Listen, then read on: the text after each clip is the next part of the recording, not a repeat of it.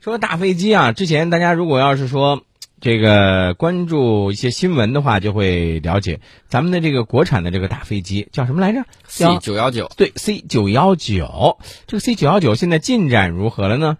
今天呢，我们自主研制的 C 九幺九大型客机的首架机，在中国商飞公司新建成的总装制造中心浦东基地厂房内正式下线。嗯啊，这个呢，大家就明白，我们 C 九幺九首架机的这个机体大部段对接和机载系统安装工作已经正式完成，已经可以达到了进行地面实验的这种状态。嗯，那么下一步就可以首飞了。什么时候首飞呢？应该是计划于在明年。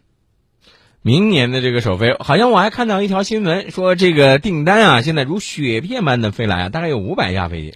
这个飞机呢，是我们国家首款按照最新国际适航标准研制的干线民用飞机。嗯，其实我告诉大家，为什么要沿用这种国际标准、最新的国际标准？嗯，其实说白了就是适航证的问题。这个美国呢，他就各种卡你啊，他怕你去跟他的这个波音竞争。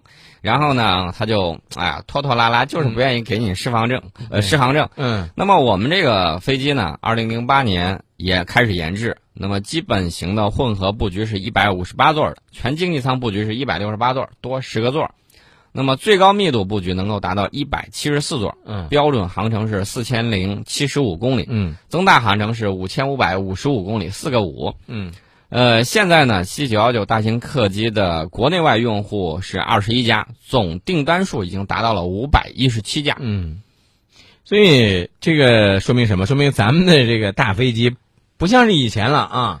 呃，其实军迷们更关注的是，这个 C 九幺九弄了之后，应该会是一个很好的平台呀。嗯，我们以后可以把它变成加油机啊，而且可以把它变成这种。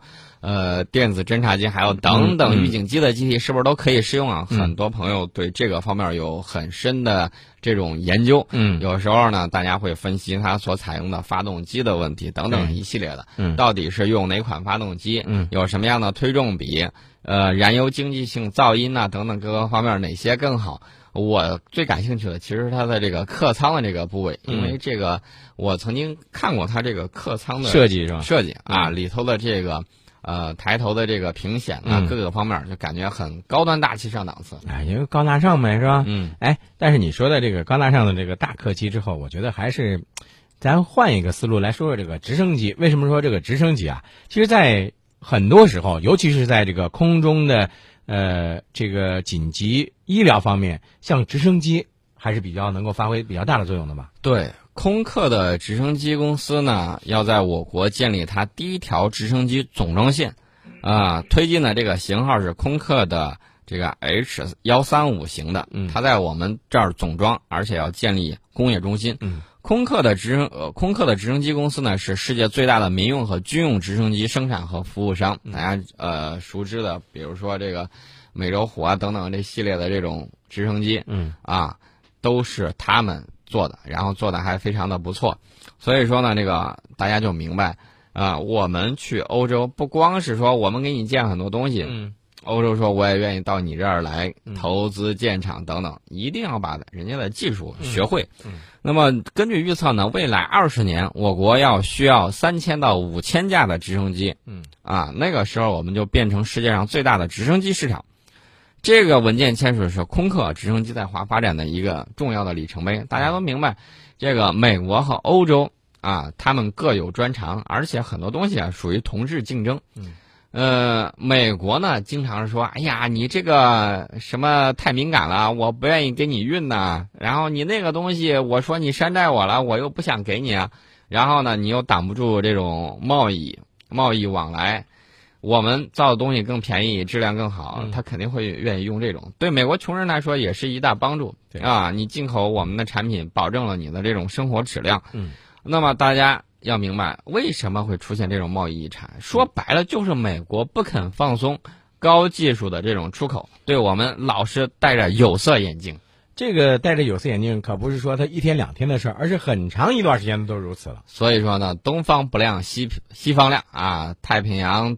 这个东边你不愿意给给这儿弄东西，人家空客愿意来啊，有大单子过来，你看着眼红不眼红？我现在不知道眼红也就眼红去吧。我现在不知道西科斯基这些厂商啊，到底看着这个啊消息之后，是一个什么样的滋味儿？对，呃，继续来关注新闻啊。说了这个两个飞机之之后呢，我觉得接下来咱们要说点科技的事儿了。嗯为什么要说点科技的事儿呢？我有一个问题问一下宋老师啊，宋老师，你比如说，呃，假如我是说，假如你现在有超能力，或者是有一个机器啊，能够带你到你任何想去的地方去做科学研究，你想去哪儿？你告诉我说，第一反应快，我想去海底儿，海底。嗯，海底两万里，这个对我一直来说都非常有吸引。你还记得那个时候？我估计你没看过那个电视剧吧？大西洋底的来的人，呃没看过，你没看过那个吧？嗯，你看这一下就暴露了年龄了啊！我跟你说，其实我觉得是这样，大家对于深海、深渊，总是抱有那些神秘感啊。为什么这么说呢？